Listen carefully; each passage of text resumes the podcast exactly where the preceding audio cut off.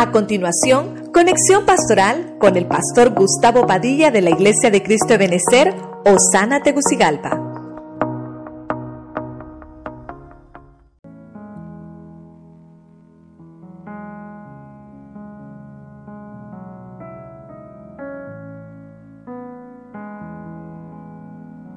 Bendiciones, mis hermanos.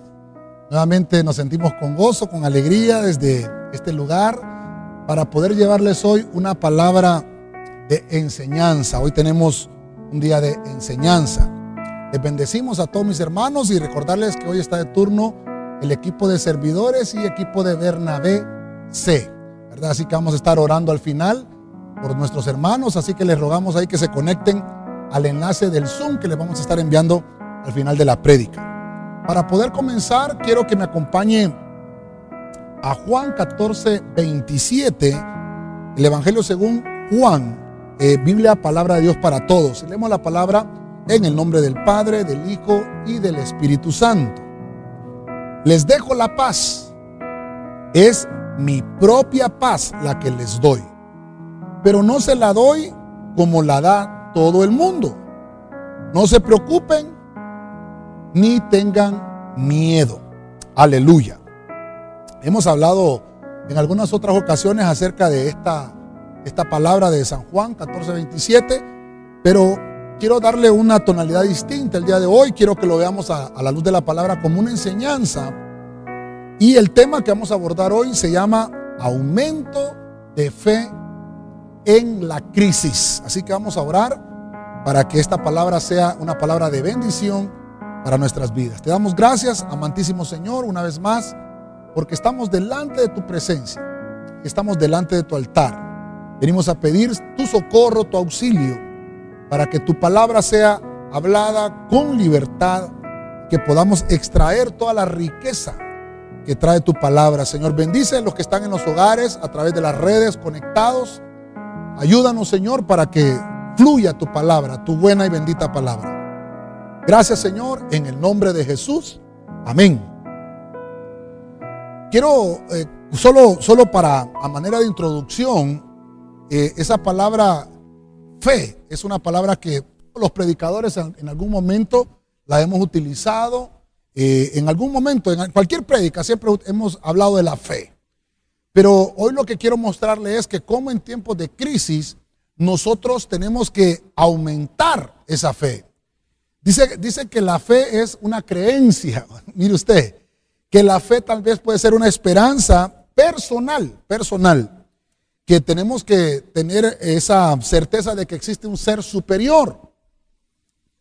Generalmente cuando hablamos de fe, implica eh, un conjunto de tal vez, podemos llamarlo de alguna manera, seguimientos religiosos. Algunas personas creen en ídolos, algunas personas creen en otro tipo de, de religión y su fe se basa en eso. Hay personas que creen en amuletos y basan su fe en eso. Yo, lo quiero, yo le quiero hablar de esa fe que ya lo hemos visto, que es pistis, el griego que se utiliza, que significa una convicción basada en el oído. Eso es fe. Eh, obviamente Hebreos 11 dice que es la certeza de lo que se espera, la convicción de lo que no se ve. Pero es algo que comienza en el oído. La fe viene por el oír, dice la Biblia, y, y el oír la palabra de Dios. Para que entremos eh, eh, hoy que tenemos enseñanza, quiero ver el, Evangelio, eh, el Nuevo Testamento. Voy a empezar por el Nuevo Testamento, aunque voy a ver algunos otros versículos, pero quiero ver una carta de Pablo, una carta paulina en Filipenses, la epístola de Filipenses 4:6, la Biblia Arcas Fernández, para poder desarrollar esto.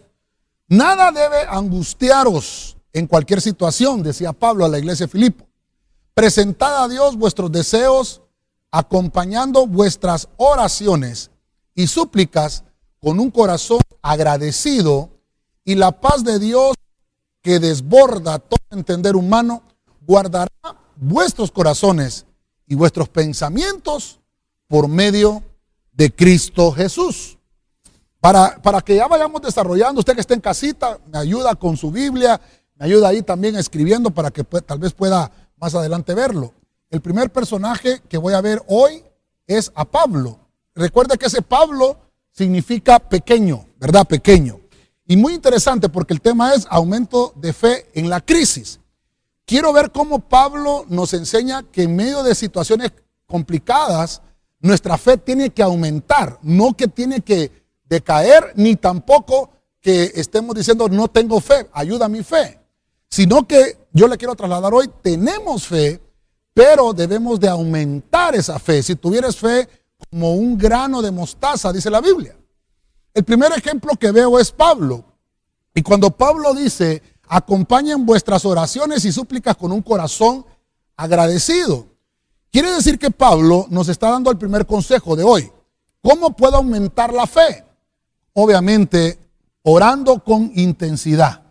Lo vamos a, lo vamos a poner aquí, orar con intensidad. No solamente, hermano, es eh, tener un tiempo de oración o tener un tiempo de devoción. Estamos hoy en martes y les decía el domingo a los hermanos que ya tenemos más de 1.300 horas de oración. Creo que hoy ya llevamos más de, más de 1.500 horas de intercesión. pero no solamente es que tenemos que orar como normalmente lo hacemos, sino que tiene que existir en nosotros una oración intensa, intensa. Y, y Pablo le escribe a Filipo, y fíjese usted, nada debe de angustiaros, le dice Pablo. En ninguna situación. Y, aquí, y aquí podemos hablar, hermano, que en medio de la crisis que estamos atravesando, Pablo le está diciendo a esta iglesia que tienen que confiar en el Señor. El que confía en Cristo, en lugar de atormentarse con sus problemas, experimentará la paz de Dios. Hagamos a un lado nuestros problemas, dejemos de, de atormentarnos con esos problemas y, vamos a experimentar la paz de Dios. Algunos me dirán, pastor, ¿por qué, ¿por qué no siento paz todavía? Ya pasaron cinco meses y no tengo paz. Entonces yo creo que esta palabra es para ti, porque viene el Señor y por, por medio de este varón de Dios, por medio de Pablo, dice el Señor, tienen que aumentar su fe en la crisis. No deben de angustiarse, angustiarse por nada. Preséntense a Dios con agradecimiento, con oraciones y súplicas, con corazones agradecidos. Fíjense, hermano, que estuvimos orando el domingo y, muchas de las oraciones ya han sido contestadas. Dios, hermano, ha puesto esa gracia en medio de nosotros que cuando oramos Dios nos escucha. En medio de la crisis, Pablo te dice, ora con intensidad. La paz de Dios que desborda todo entender humano. Por eso es que empecé con ese versículo. La paz que yo les entrego, dice Cristo, es una paz que, el mundo no la da. El domingo vimos este, este versículo de la paz escatológicamente, porque hay acuerdos de paz humanos que solamente tienen fines humanos, valga la redundancia. Pero la paz que da Dios es una paz interna que te provoca, hermano, que estés eh, en un lugar seguro, que te sientas seguro. Ahora, cuando, cuando Pablo está eh, haciendo esta carta, en, algunas de ellas, Pablo hace como una rogativa a la iglesia. Y cuando, cuando Pablo ruega es, es más que una petición que le está diciendo a la iglesia. Y de esa misma forma, le dice Pablo a la iglesia, de esa misma forma lleven sus peticiones más allá delante del Señor. Rueguen a Dios. Oren con intensidad. No, no para que ganemos méritos, hermano, como, ah, que yo cuando yo oro, como el Señor me escucha, a mí sí me oye el Señor. No, no es para méritos humanos. Porque el exceso de palabrería, hermano, a veces dice, dice un pasaje bíblico que nos llevaría a pecar sino que lo que nosotros debemos de hacer es trasladar a, los demás ese sentimiento de que el único que tiene las respuestas a nuestras crisis y a nuestras angustias es el Señor. Imagínense que Pablo les dice, por nada estéis afanosos. ¿Por qué cosa nos afanamos hoy? No nos afanemos por nada. Parece imposible el que estemos afanosos.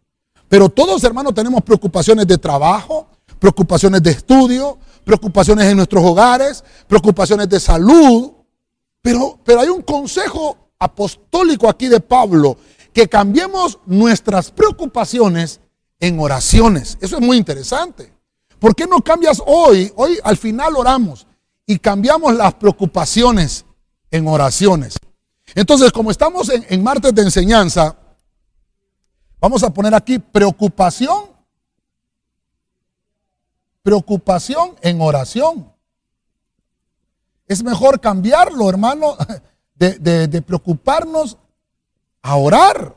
En vez de estar preocupados, oremos. Tiene angustia, doble sus rodillas Y oremos, sigamos en oración, no nos cansemos de seguir clamándole a nuestro Señor.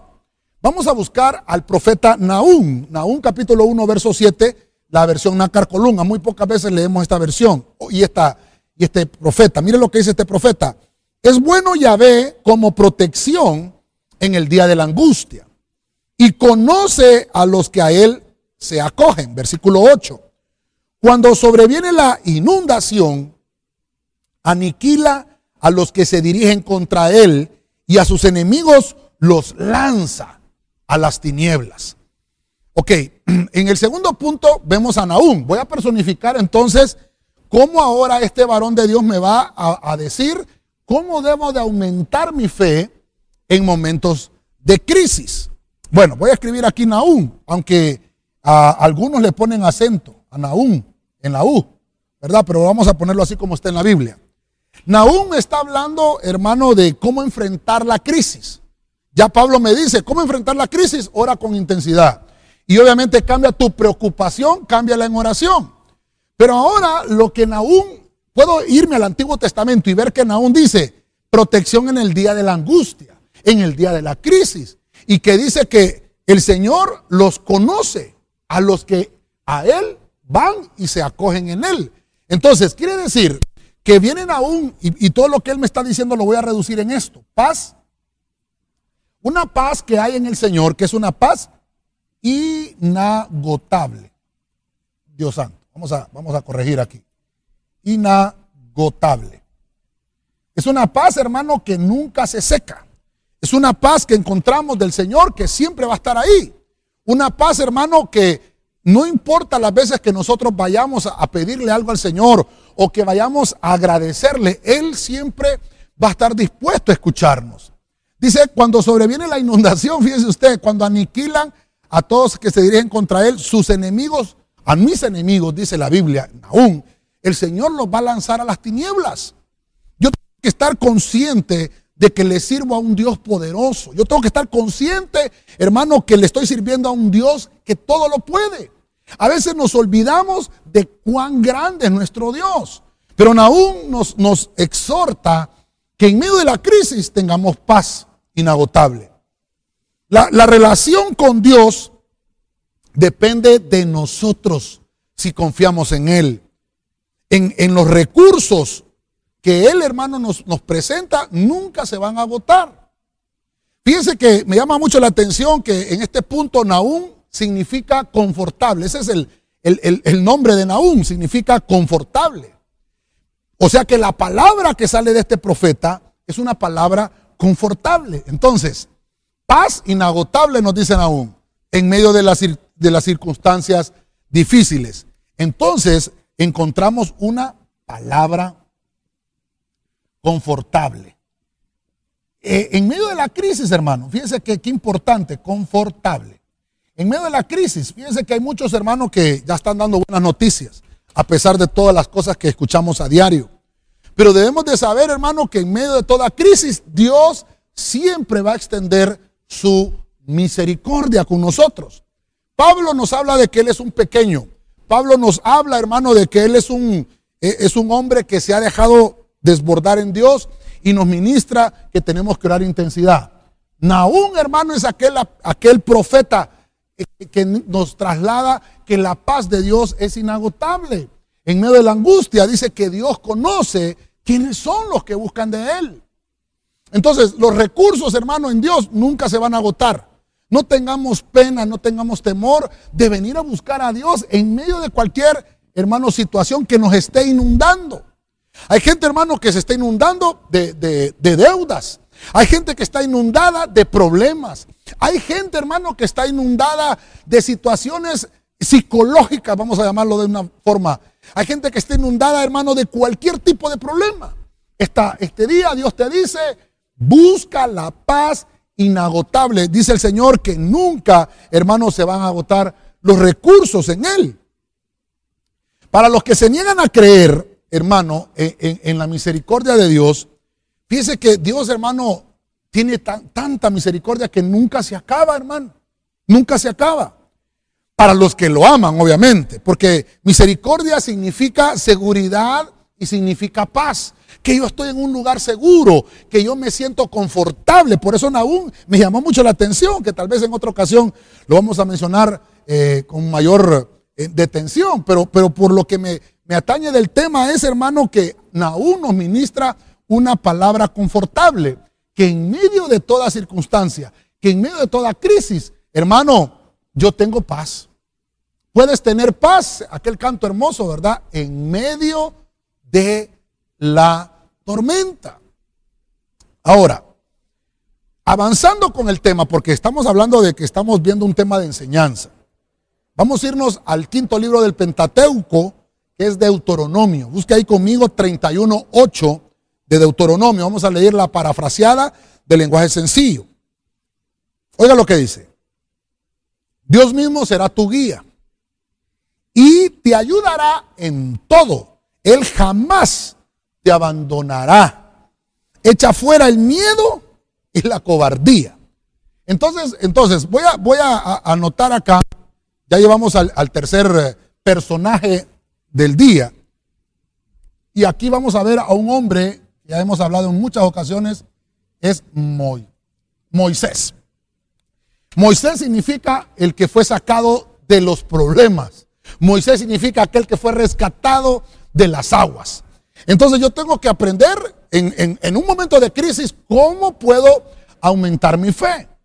En el libro de Deuteronomio, la carrera de Moisés ya está en su, eh, en su pináculo, donde ya eh, él está entregando el estandarte, Moisés.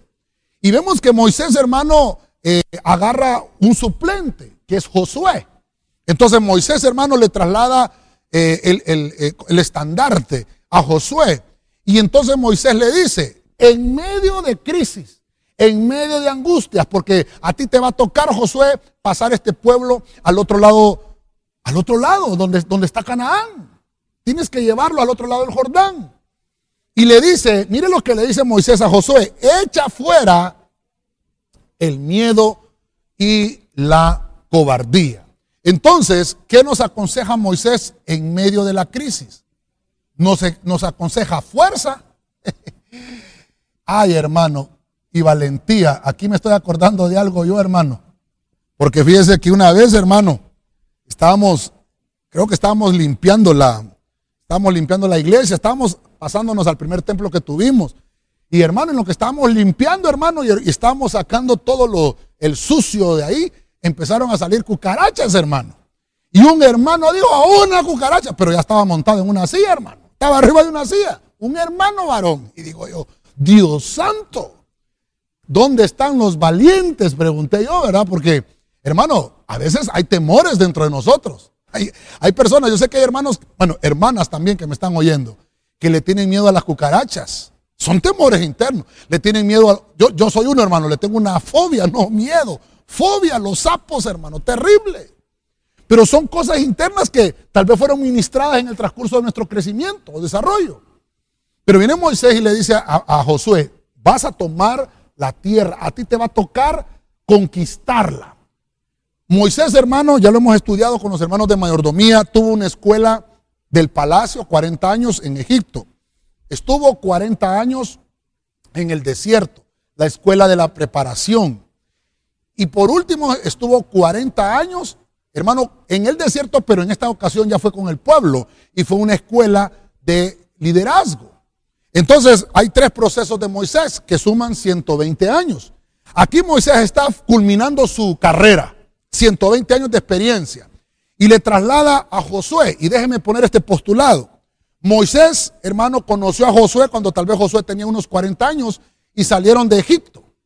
Y cuando Moisés le, le, entrega la estafeta a Josué en este momento, Josué alcanza una edad de 80 años porque ya tenían 40 años en el desierto.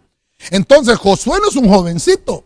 Josué no es uno que acaba de salir del vientre de una madre, es uno que ya pasó por el proceso también de la escuela del desierto. Entonces lo dice Moisés, te voy a entregar a ti. Mire hermano, ¿cuántos habían en aquel momento, cuántos hombres habían capaces en, el, en, el, en Israel, hermano, que pudieran entrar? Le voy a contar. Dice que los 40 años que estuvo el pueblo de Israel dando vueltas, hermano, en el desierto, sirvió para que se limpiara de la generación que venía con temores y con miedo. Y solo habían quedado dos contemporáneos, Josué y Caleb. Eran los únicos dos. Josué y Caleb por lo menos tenían 80 años en este momento. Y Moisés le entrega, hermano, la estafeta a Josué y le dice, toma fuerza y toma valentía. En medio de la crisis, hermano, lo que tenemos que hacer para aumentar nuestra fe es poner nuestras fuerzas en Dios y poner nuestro valor en Dios. Yo le voy a contar algo. En Dios haremos proezas, pues en Él tendremos la victoria si resistimos al diablo. De nosotros va a huir en el nombre de Jesús. Pero no dejemos, hermano, que, que nos ataque el temor y que nos invada el miedo, sino que más bien resistamos. Entonces, ¿qué le ministra, qué le ministra Moisés a, Josué? Resistir. Mire, resistir. Lo voy a poner aquí. Resistir. En todo momento. Usted me dirá, ah, sí, pero es que Josué era joven. Ya le, ya le conté, 80 años aproximadamente. Está, ya era uno de la tercera edad, Josué. Y aún así, con toda esa fuerza, Josué, hermano, por eso le dice aquí Moisés, echa fuera el temor y la cobardía, echa fuera el miedo. Aún, aún, hermano, con toda su edad, Moisés, hermano, le delegó esta tarea a Josué. Y Josué tomó, hermano, esa, delegación y pudo, hermano, llevar al pueblo de Israel a la victoria. Moisés, hermano, era un hombre que ministraba paz, ministraba seguridad a Israel. Por eso Israel se sentía seguro cuando Moisés estaba al frente. Y Moisés dice, Señor, que así como estuviste conmigo, puedas estar con Josué. Así como has demostrado tu fidelidad conmigo, demuéstrala con Josué. Moisés le recomienda, hermano, a Israel, a un líder que demostró valentía. Un líder que demostró que echó fuera, hermano, el miedo y los temores. Y era Josué. Había, hermano, trabajado con Moisés por 40 años. Había afecto ministerial de Moisés por Josué. Y Dios, hermano, lo nombra, y mire qué terrible, como un caudillo de ese pueblo hermoso, el cual tomaría las, las nuevas tierras, la, Canaán, la tierra de la prosperidad, la tierra de la bendición. Va a reconocer esa ciudad y hermano, y la bendice. Josué se siente muy comprometido con lo que Moisés le está diciendo. Pero Moisés le dice, afírmate, sé valiente. Y fíjense usted, hermano, que esas mismas palabras de Moisés en Deuteronomio 31.8 se las repite Dios en el capítulo 1 de Josué. Josué 1.8. Y mire qué terrible, 31.8, 8 de reinicio, como el mes de agosto que estamos viviendo, que es mes de reinicio. Esfuérzate y sé valiente. Y el Señor se lo repite una y otra vez en el capítulo 1. Quiere decir que tenía que echar afuera los temores y los miedos. Al, principio de esta pandemia, hermano, estuvimos hablando de cómo se venció el miedo en la Biblia, cómo hombres de Dios nos enseñan a vencer el miedo. En esta, en esta ocasión estamos hablando cómo estos hombres de Dios nos enseñan que tenemos que tener fe, hermano, pero una fe engrandecida en medio de la crisis. Que ninguna de las cosas que estemos atravesando vayan a apagar la llama del amor del Señor en nosotros. Entonces, Dios te va a decir, hoy, así como le estaba diciendo a Josué, vas a hacer proezas. Solamente vamos a, a, tener victorias en Dios, pero tenemos que resistir al enemigo. Al resistir al enemigo, Él huirá de nosotros. Yo sé, hermano, que las cosas están complicadas y difíciles, pero nos toca resistir. Nos toca, hermano, que esa fe no nos falle. Aquel hombre en, los evangelios le dice a Jesús, ayuda que mi fe no vaya a fallar. Ayuda a mi fe, le dijo aquel hombre, porque ya la estoy perdiendo. Y entonces Dios le dice, ¿tú crees que yo lo puedo hacer? Sí, Señor, yo sé que tú puedes hacerlo. Y entonces el Señor dice que vio la fe en aquel hombre y le dijo, que se haga como tú has querido hacer.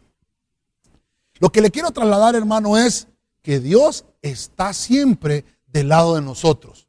Enfrenta los problemas, hermano. No, no huyas de los problemas. Enfréntalos y vas a encontrar que Dios está ahí contigo dándote fuerza y también ministrando valentía.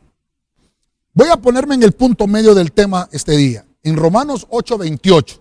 Y mire qué terrible, hermano, solo números 8 nos están saliendo por acá, ¿verdad? Mire lo que dice Romanos 8:28 en la parafraseada del lenguaje sencillo. Sabemos que, que Dios va preparando todo para el bien de los que aman. Es decir, de los que Él ha llamado de acuerdo con su plan. Verso 29. Desde el principio Dios ya sabía a quienes iba a elegir y ya había decidido que fueran semejantes a su Hijo para que éste sea el Hijo mayor. Ok.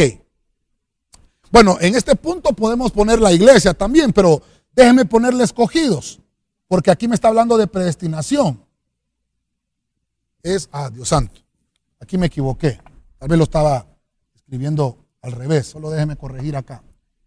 Es escogidos.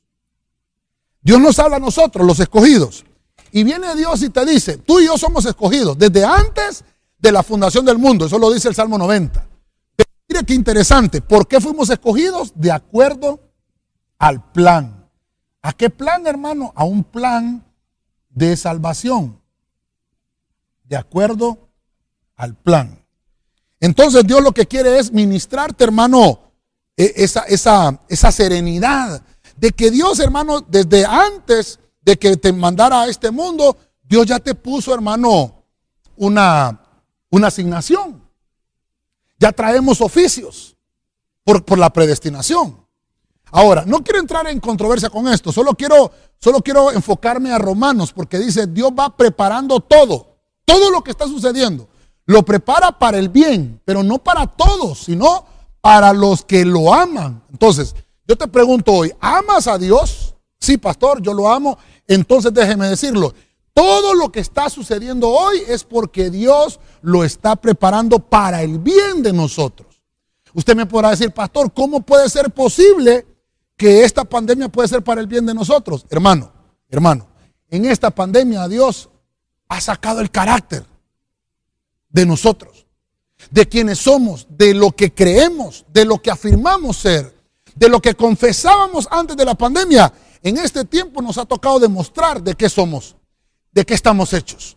Entonces Dios dice, todo eso lo va preparando. Él los ha llamado de acuerdo a su plan. ¿Desde cuándo? Desde el principio. Dios ya sabía quiénes, hermano, quiénes son los que él iba a elegir. Había decidido que fueran semejantes, hermano, a Cristo.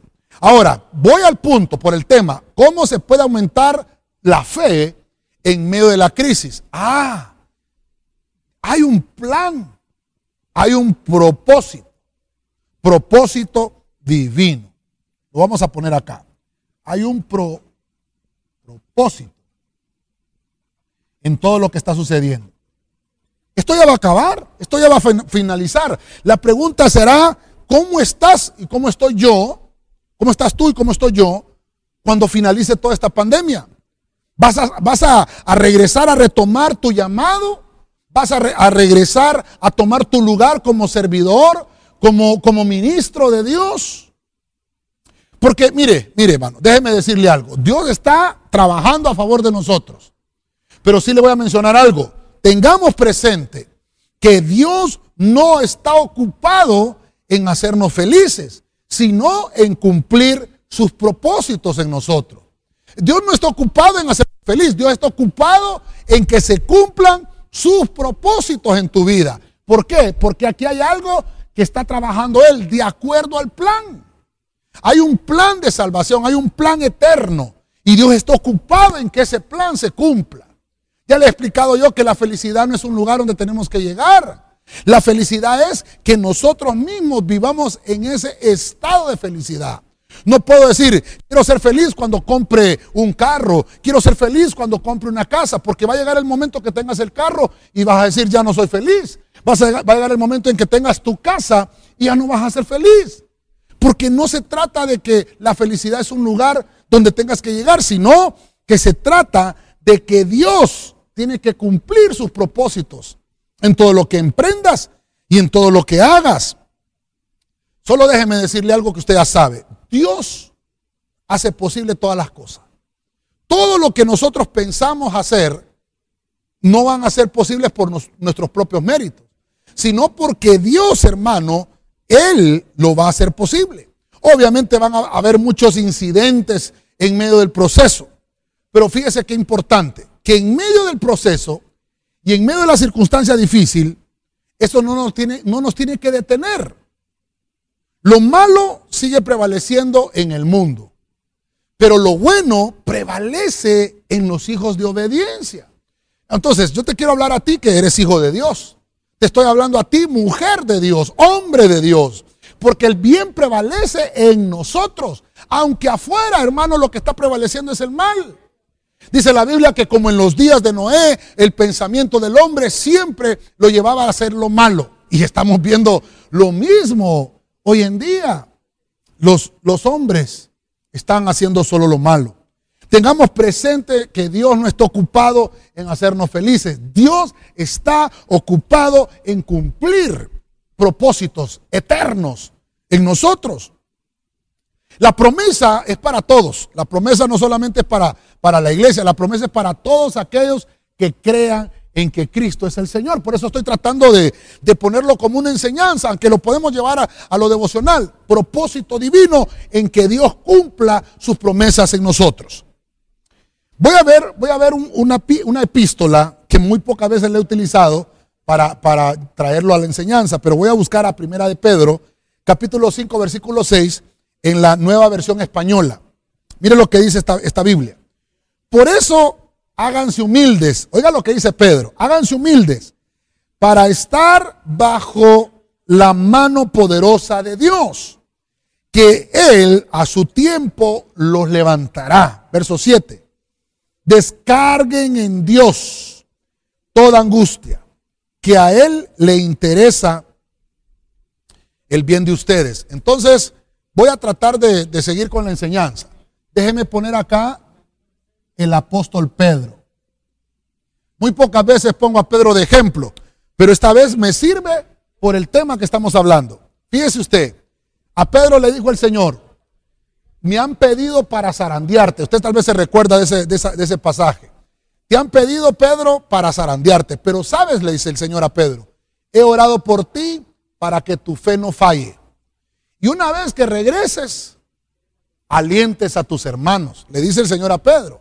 Le está ministrando. Entonces me llamó la atención que esta carta pedrina, el mismo Pedro dice, háganse humildes. Uy, hermano, pero, pero mire, ¿quién nos está dando este consejo? Nos está dando un consejo un hombre que le costó encontrar el camino de la humildad. Un hombre, hermano, que era violento. Hermano, usted mira a Pedro sacando la espada y cortándole la oreja a Malco. Miramos a Pedro, hermano, que, hermano, era terrible. Era el que siempre estaba eh, poniendo el dedo en la llaga. Pero ya aquí, hermano, lleno del espíritu, lleno del poder, nos escribe Pedro y nos da un consejo en medio de la crisis. ¿Qué nos aconseja Pedro? ¿Saben qué? ustedes tienen que descargarse. Voy a utilizar lo que, lo que encontré aquí. Descar, descargarse. ¿A dónde, hermano? ¿En quién, hermano? En Dios. Fíjense, hermano. Mira qué interesante. A veces nosotros, nuestro estrés, nuestras preocupaciones, nuestras angustias, las descargamos con nuestros familiares. Por ejemplo, los padres nos descargamos nuestra rabieta con nuestros hijos. Y los hijos se descargan la rabieta con sus papás. Mire, no es tema familiar, pero todo por el mismo precio. Aumenta tu fe en medio de la crisis, hermano. Pedro te dice, ¿cómo la vas a aumentar? Descarga tus cargas. Descarga tus cargas. Muy, muy redundado, ¿verdad? Pero descarga. Todo lo que, todo peso, descárgalo en Dios. Porque si tú sigues, hermano, cargando eso que, que que no te deja avanzar, no vas a poder llegar. Porque dice que la angustia no, no nos está ayudando. En estos tiempos, hermano, la angustia no te va a ayudar. Descarga esa angustia. Mire, Dios está interesado en hacernos bien. Dios está interesado en la administración tuya. Que Dios pueda, hermano, ministrarnos el bien. La Biblia nos recuerda que el reconocimiento de Dios para nosotros como hijos es más valioso que la alabanza de los hombres o que la alabanza humana. Entonces la Biblia nos dice que ese reconocimiento que debemos de optar nosotros, de obtener, es que Dios sea el que se agrade con lo que tú haces. Pedro aquí dice, a Dios le interesa el bien de ustedes. Pedro dice, voy a mostrarles y a enseñarles que yo me descargué de mi angustia en Dios. Dice la Biblia que cuando el gallo cantó tres veces, perdón, dos veces cantó el gallo, cuando Pedro lo negó tres veces. Cuando el gallo cantó, él se fue a, hermano, Pedro buscó descargar su angustia. Y ahora lo vemos aquí, hermano, en una carta plasmando el consejo. ¿Qué hice yo? Dice Pedro. Yo me descargué. Háganse humildes. Mire usted, para estar bajo la mano poderosa de Dios, ya lo hemos explicado, la, la mano poderosa de Dios se extiende de una manera horizontal. Se extienden los ministerios, apóstoles, profetas, evangelistas, pastores y maestros. Se extienden sobre su pueblo. Por eso dice, humíllense, háganse humildes, no sigan el orgullo. Hermano, ¿cuánta gente por no buscar el consejo, por, por estar alimentando su orgullo y su altivez, hermano, están con grandes conflictos y angustias? Dios te está diciendo en este momento, mire, ya estoy en el punto 5, hermano, ya nos ha avanzado la, el día con esto. Pero a menudo nos preocupamos por nuestro nivel social. A menudo nos preocupamos por qué va a decir la gente de mí. ¿Qué va a pensar el pastor si yo me voy a ministrar esta área con él? Pedro te dice, humíllate bajo la poderosa mano de Dios. Busca el consejo ministerial. Descarga tu angustia. Busca la ayuda, la ayuda de Dios. Dios, hermano, quiere hacerse cargo de tus temores. Dios quiere hacerse cargo de tus presiones. Dios quiere hacerse cargo de tus problemas. Hermano, tus problemas diarios. Porque a veces pensamos que los problemas solo vienen una vez al mes, cuando recibimos el recibo de, pago, de cobro, de cobro, del alquiler, cuando recibimos, eh, recibimos el recibo de pago de la luz, cuando recibimos el recibo de pago del agua. No, no, no. Dios dice, no solamente ese problema quiero hacerme cargo. Dice Dios, me quiero hacer cargo de tus problemas diarios. Entonces, descárguense en Dios. ¿Cómo, hermano? De, lo voy a poner completo aquí, de problemas que surgen a diario. Problemas diarios. Los problemas, hermanos, no solamente vienen en una temporada. Los problemas no solamente vienen en una época. Todos los días vamos a enfrentar problemas. Todos los días nos vamos a enfrentar con dificultades y con angustias. El siguiente hombre que quiero ver este día es un hombre de Dios también.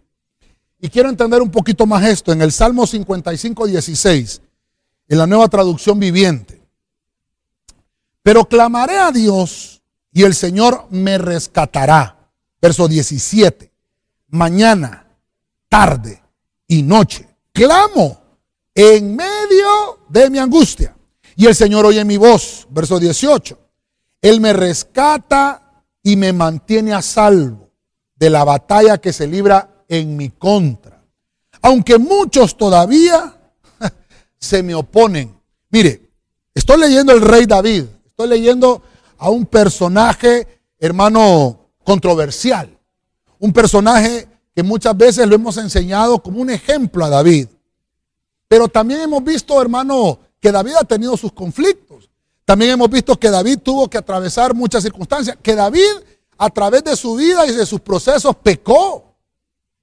Pero hoy que estamos hablando aumentar la fe en la crisis, David significa el que es amoroso. Bueno, Pedro usted ya sabe, significa piedra. Pero David es el amoroso. Déjeme, déjeme ponerlo acá es aquel hermano que David es aquel que ama. Mire, David ama en todo momento. David no solo amó a Dios cuando tenía, hermano, la, la, la, bonanza, cuando tenía la victoria, cuando David vencía a los gigantes, no solamente lo amó. Por eso me llama mucho la atención. David amó a Dios aunque él estaba en conflictos y problemas. David, hermano, solo pecaba y se iba a los pies de Cristo, al altar. Entonces, mire, voy a tomar este salmo porque David, hermano, está aquí en este salmo siendo perseguido.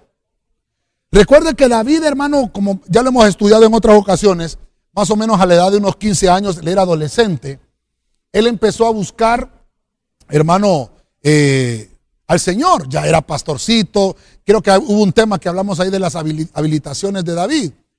Y David cuando venció al gigante más o menos tenía unos 15, 16 años. Desde ese momento, hermano, empezó a trabajar en el palacio. Pero a raíz de eso entró una envidia de Saúl contra David y persiguió, déjeme poner así como, un, como una ponencia. Más o menos 10 años anduvo persiguiendo Saúl a David. Porque la Biblia dice que David llegó al trono cuando, cuando Saúl ya había muerto. Empezó a reinar a los 30 años David, hermano. Quiere decir que un laxo, póngale usted de 20 a 30 años, un laxo de 10 años, David estuvo siendo perseguido, tuvo angustias, hermano, hermano, por el tema. David tuvo crisis. ¿Cómo hizo David? Yo quiero que, que nos pongamos en esa, en, esa, en esa historia. ¿Cómo hizo David para que su fe no muriera en la crisis? ¿Cómo hizo David? Mire lo que hizo David, mantuvo prioridades y por eso, por eso se lo quiero trasladar hoy. ¿Qué hizo David? Mantener, mantener prioridades. Lo vamos a poner aquí. Mantener prioridades. Vuelvo a repetirle algo que le he enseñado por mucho tiempo. ¿Qué es una prioridad? Es algo que nadie puede hacer por mí, solamente yo. Esa es una prioridad. Eso lo he enseñado muchas veces. Prioridad, lo vuelvo a repetir, es algo que nadie puede hacer, solamente yo. Solamente yo lo puedo hacer. Esa es una prioridad. Entonces David dice, yo voy a clamar al Señor porque Él me va a rescatar. Mire qué terrible. Hermano, tiene angustias y problemas. Busque al Señor, Él lo va a rescatar. Y dice, dice, y dice el, el verso 17, mañana, tarde y noche clamo en medio de mi angustia. Hermano, ¿qué hace usted cuando tiene angustia? Ah, pastor, yo me echo a llorar. Ah, pastor, cuando yo tengo angustia, lo que hago es llamar que me presten dinero. Eh, no, mire, mire, no estoy diciéndole que no busque la solución, tal vez si fuera económica. Pero ¿qué es lo que hace David? ¿Qué me enseña David? Yo tengo que mantener mi prioridad. Primero tengo que buscar a Dios antes de buscar la ayuda humana. Y mire cómo dice la Biblia, mañana, tarde y noche. Mantengo prioridades en medio de mi angustia. Mañana, tarde y noche. Yo le preguntaría hoy a usted, perdone que le pregunte, ¿estamos orando mañana, tarde y noche? ¿O solo oramos cuando tengo problemas? ¿O solo oro cuando me van bien las cosas? Porque aquí el salmista nos dice, en medio de mi angustia, en medio de mi angustia. Yo sé que hay hermanos que me están diciendo, pastor, estamos en un momento de crisis complicado. Le voy a aconsejar entonces lo que hizo David, mantenga sus prioridades. ¿Cuál es su prioridad? Dios. Entonces, ore mañana, tarde y noche. Aún cuando esté en angustia, fíjense que estamos orando. Ya le dije yo que llevamos más de 1400 horas de oración. Y yo le digo a los hermanos, hermanos, eh, necesitamos cubrir este horario. Y hay hermanos que, me dicen, pastor, no puedo. No me puede decir que no puede. No, pastor, es que estamos en un tiempo complicado. Con mayor razón. Con mayor razón tenemos que estar parados en el altar. Hoy es martes, hoy, hoy le toca al equipo A, turno de oración. ¿Sí, verdad? Sí, mañana le toca al equipo B. Mañana. Entonces, y así vamos pasando la estafeta. Y solo mire, hermano, una hora diaria por hermano. Una hora diaria por hermano en la iglesia. Y eso es obviamente para que nos unamos en un cuerpo a orar, pero no quiere decir que solo esa hora va a orar en toda la semana. El salmista nos dice que hay que hacer en medio de la crisis mantener la prioridad, mañana, tarde y noche. Y el verso 18, hoy es 18 de agosto, Él me rescata, mire, y me mantiene a salvo de la batalla que se libra en mi contra. Escuche bien eso, aunque muchos todavía se me oponen. Hermano, David era un hombre que tenía un montón de enemigos. ¿Sabe por qué? Porque David amaba a Dios. Hermano, tenemos muchos enemigos porque amamos al Señor. ¿Qué me enseña David en medio de la crisis? Tengo que mantener prioridades. Me enseña David que Dios me rescata. Cuando yo busco a Dios en medio de la angustia, Dios me, me rescata. Él rescata del hoyo tu vida. En uno de los salmos también lo escribió. Porque David dijo, si me rescató a mi Dios, te va a rescatar a ti también. De la misma forma y de la misma manera. En toda tribulación, clamemos al Señor, hermano. Él nos salvará, mire, Él nos salvará, Él nos oirá y no nos culpará por ir a Él con frecuencia. Él no se va a molestar. Hermano, perdóneme que tome, que tome mi tiempo. Estoy en el punto 6 todavía.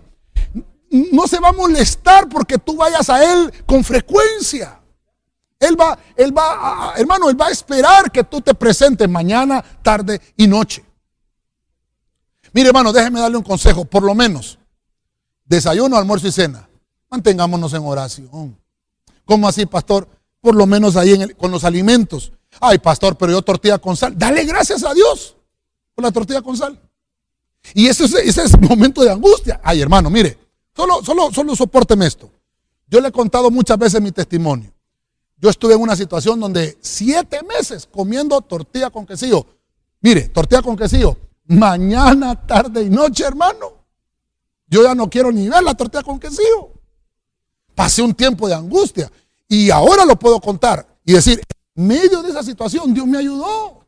Y sé que así como Dios me ayudó, te va a ayudar a ti también a salir en medio de todo conflicto. ¿Sabe por qué? Porque Él te libra de tus enemigos. Él te libra de los que están en contra tuya. Te va a librar el Señor. David lo dijo. Oren por la mañana, oren por la tarde. Y mire, y si nos vamos a buscar quienes oraban en medio de la crisis porque estaban pidiendo aumento de fe. Vemos a Daniel, oraba. Hermano, tres veces oraba Daniel en el día. Elías oraba también, hombre, ya lo hemos visto. Pero aquí vimos a un David que oraba en todo momento. Y más cuando tenía angustia. Más cuando tenía tribulación. Entonces en la tribulación, mi consejo, en medio de la crisis, para que aumente su fe, clame a Dios. Y Él va a venir a su rescate. Voy a finalizar. Porque quiero, quiero ministrar y quiero orar por ustedes. Voy a terminar con el hijo de David. Eh, Proverbios 18:10.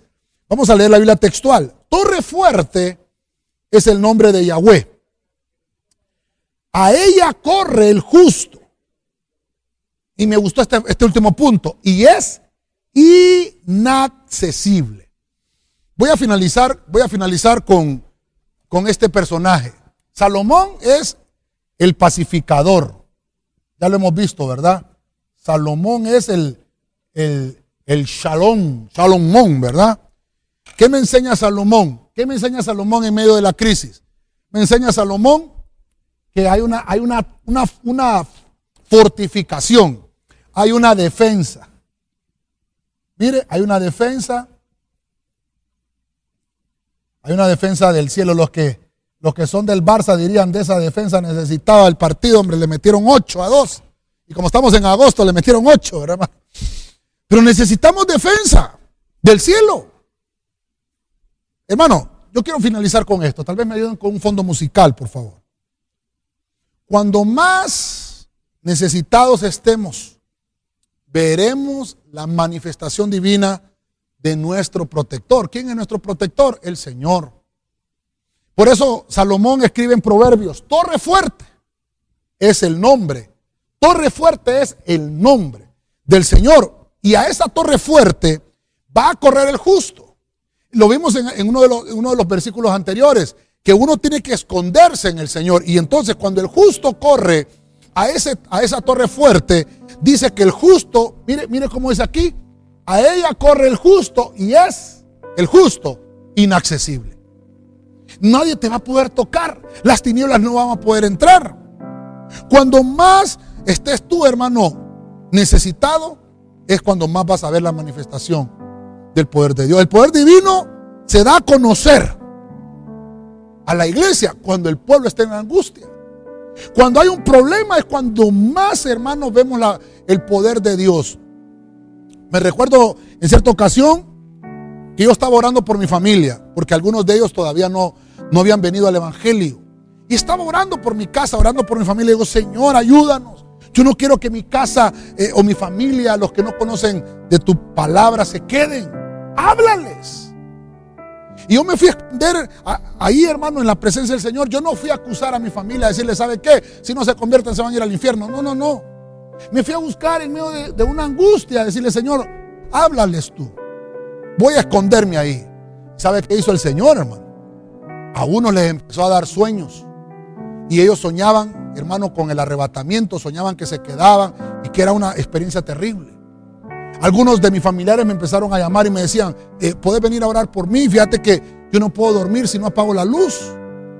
Y estoy empezando a sentir una necesidad de que Dios esté conmigo aquí. Cuando tenemos crisis, es cuando tenemos que decirle al Señor que Él aumente nuestra fe. Que, hermano, sea Dios una defensa para nosotros. Él va delante de ti. Él es torre fuerte. El poder divino, hermano, lo vamos a ver manifestado en medio de las angustias. Él tiene su porción diaria, hermano, para ti. Hay una, hay una porción que no te la puede dar nadie, solamente la puede dar Dios. ¿Y cómo te la va a dar? Cuando tú, cuando tú buscas. Cuando tú buscas la presencia del Señor. Cuando tú te metes bajo la sombra del Señor, te haces inaccesible. ¿Inaccesible para quién? Inaccesible para el enemigo. Inaccesible para las tinieblas. Inaccesible para que nadie te vaya a tocar. Entonces, en medio de la crisis, ¿cómo aumentamos, la, aumentamos nuestra fe? Cree que Dios envía su defensa del cielo. Te vas a convertir en inaccesible. Dios no te va a poder tocar. Hermano, ¿cuánta gente ha querido hacernos daño y no lo ha podido hacer? Yo estaba comentándome con la pastora, estábamos hablando con la pastora, hermano, porque hemos visto cómo ha sido atacada la iglesia en general, la iglesia de Cristo en estos días. Ha sido atacada de una manera poderosa y, llegamos a una conclusión y, y mirábamos nuestra posición, nuestro ministerio, lo que Dios nos ha entregado y llegamos a decirle gracias Señor porque en medio de toda circunstancia, en medio de toda crisis, Dios nos ha guardado hasta el día de hoy. Y, empezamos a darle gracias al Señor con mi esposa. Decimos, gracias, ¿cómo nos has guardado, Señor? ¿Cómo nos has hecho inaccesible para que los enemigos puedan tocarnos? No nos ha podido tocar el enemigo. Y así va a seguir si nosotros seguimos aumentando la fe en medio de la crisis. Voy a, voy a finalizar y voy a poner las conclusiones. Quiero concluir con el aumento de la fe en la crisis. Varias, varias eh, historias bíblicas que acabamos de ver nos ayudan a entender esto. Eh, en, en el libro de Filipenses, como punto uno, Pablo nos enseña que para que se aumente la fe, tiene que haber, hermano, una oración con intensidad, para que se aumente la fe. Eh, en el punto 2 vimos a Naúm, que significa aquel que es confortable. Dice Naúm que cuando tengamos crisis y la fe nos esté fallando, Busquemos al Señor que, nos va a dar paz inagotable. Vemos a Moisés, que Moisés en un momento complicado de su carrera le toca entregar la estafeta a Josué. Y a Josué, hermano, toma esa estafeta, pero Josué no estaba seguro porque necesitaba aumento de su fe en aquella crisis. Mira qué terrible. Entonces Moisés le dice, toma fuerza. Eh, Moisés le dice a Josué, toma fuerza y toma valentía, porque vas a tomar, resiste a tus enemigos y ellos van a huir. Ese fue el consejo de Moisés para Josué. Vemos que también en Romanos hay una palabra para nosotros que somos escogidos. ¿Qué nos dice en Romanos? Que hay algo que está sucediendo de acuerdo al plan, que todo lo que sucede Dios lo está preparando porque ayuda para bien a sus hijos. Hay todo, hermano, lo que nos suceda, hay un propósito divino. Si estamos pasando esta circunstancia, si a nosotros nos tocó, es porque hay un propósito divino en esta crisis vamos a salir, hermanos, bien librados en el nombre de Jesús. Como punto 5, eh, vemos a Pedro, hermano, que Pedro pasó por un tiempo también de crisis y le dijo al Señor, he orado por ti para que tu fe sea aumentada. Y entonces Pedro escribe en 1 Pedro 5:6, ¿saben cómo pueden aumentar su fe? Descárguense en Dios. Depositen sus problemas en Dios, dice Pedro. Pero no solo los problemas que van a obtener en algunas temporadas, no todos los problemas a diario. ¿A qué problemas diarios te enfrentas? Pedro dice, descárgate en Dios. Número 6, vemos a David, el amado. David, hermano, es aquel hombre que no solo amó a Dios cuando las cosas iban bien, cuando estaba en bonanza, sino que amó a Dios en medio de la crisis. Y esa es una de las cosas que te quiero ministrar. Mantén tus prioridades en medio de las crisis. ¿Cuál es la prioridad? Mañana, tarde y noche. Busca del Señor.